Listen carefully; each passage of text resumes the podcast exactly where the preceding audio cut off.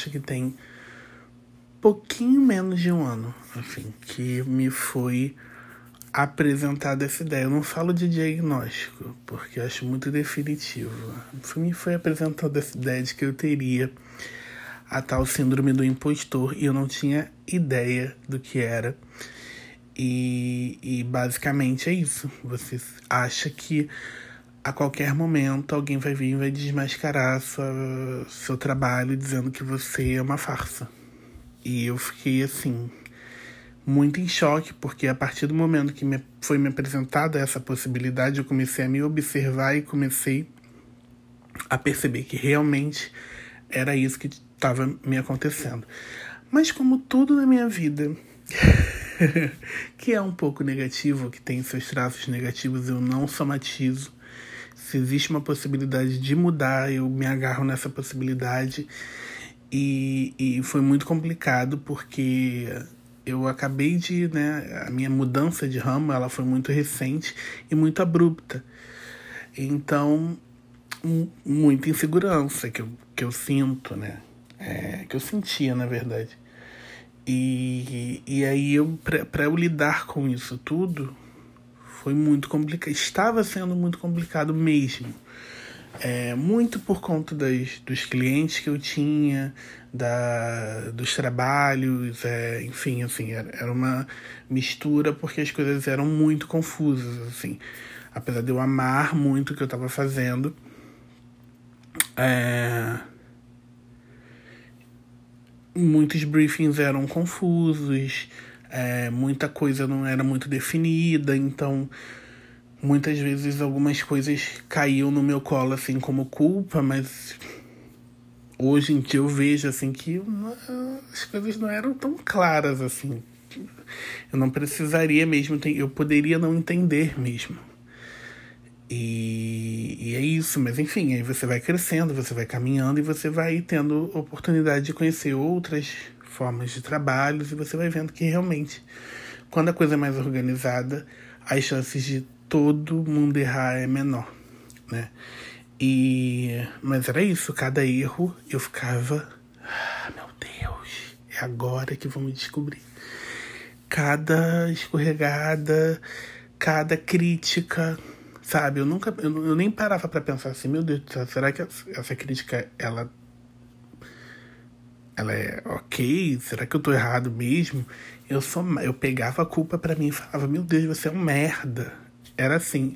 Eu acredito que ninguém que me conhece pensa que eu que eu que eu era assim, mas era, era assim, era uma morte para mim, a crítica, o erro, enfim. E aí de uns três meses pra cá, eu tava fazendo um trabalho que era uma grande oportunidade, é uma grande oportunidade, porque ele ainda tá rolando. E eu tava muito infeliz, muito infeliz. Eu não tava feliz com aquilo. Cada vez que eu tinha que escrever aquele roteiro, era morte para mim. era morte. É...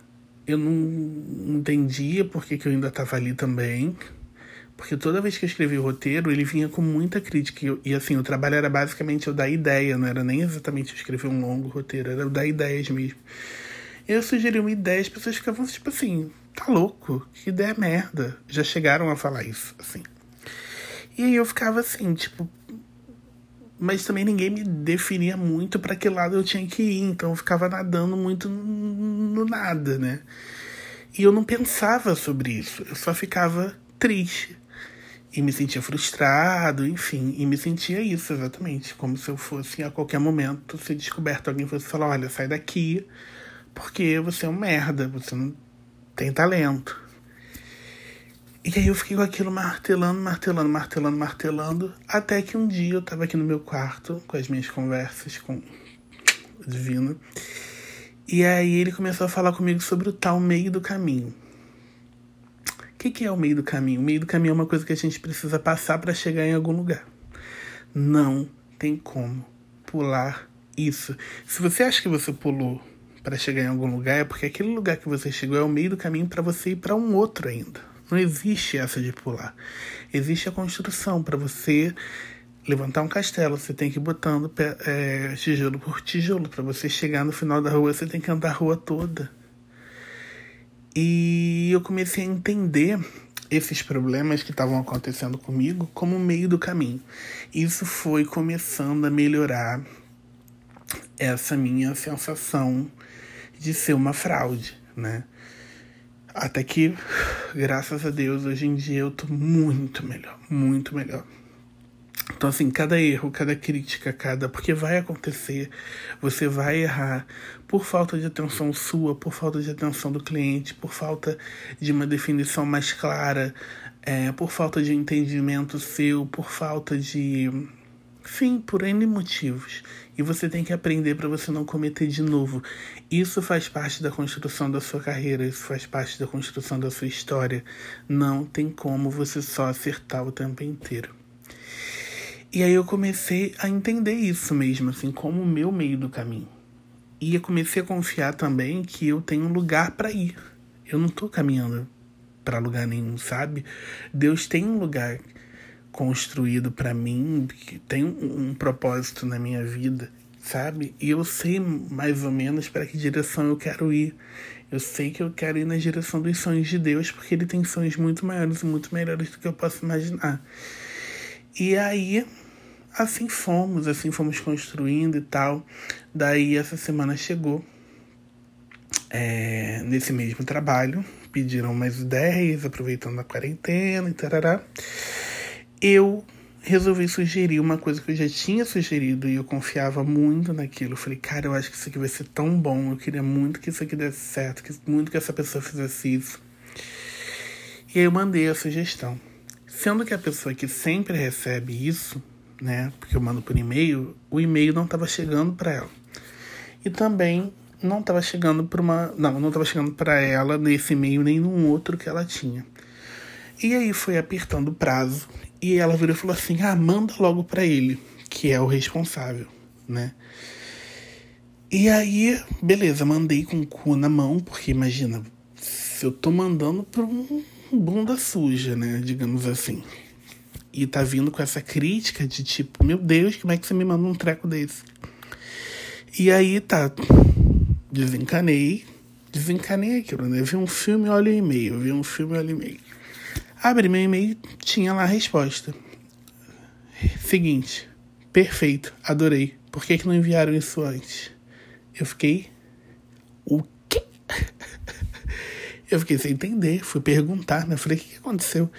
Não, é porque a gente faz uma triagem antes de mandar para ele. E, e, a gente achou que essa não era uma ideia que ele ia gostar, não sei o que. Eu falei, ah, pois é, ele disse que tá perfeito, não é que tá bom, não é que tá ok, tá perfeito. Eu já tinha mandado isso há um tempão, então assim, reveja a triagem de vocês, porque. E aí. Enfim. Enfim. É isso.